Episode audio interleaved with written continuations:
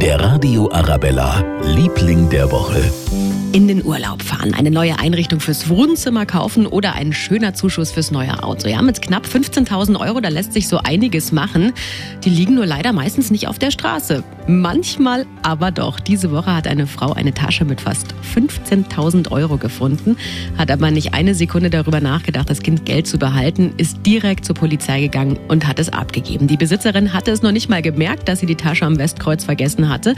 Ja, da ist es schon bei der Polizei gewesen, das Geld. Eine halbe Stunde später hatte sie es wieder. Ein Riesendusel. Nicht mal Finderlohn wollte die Finderin.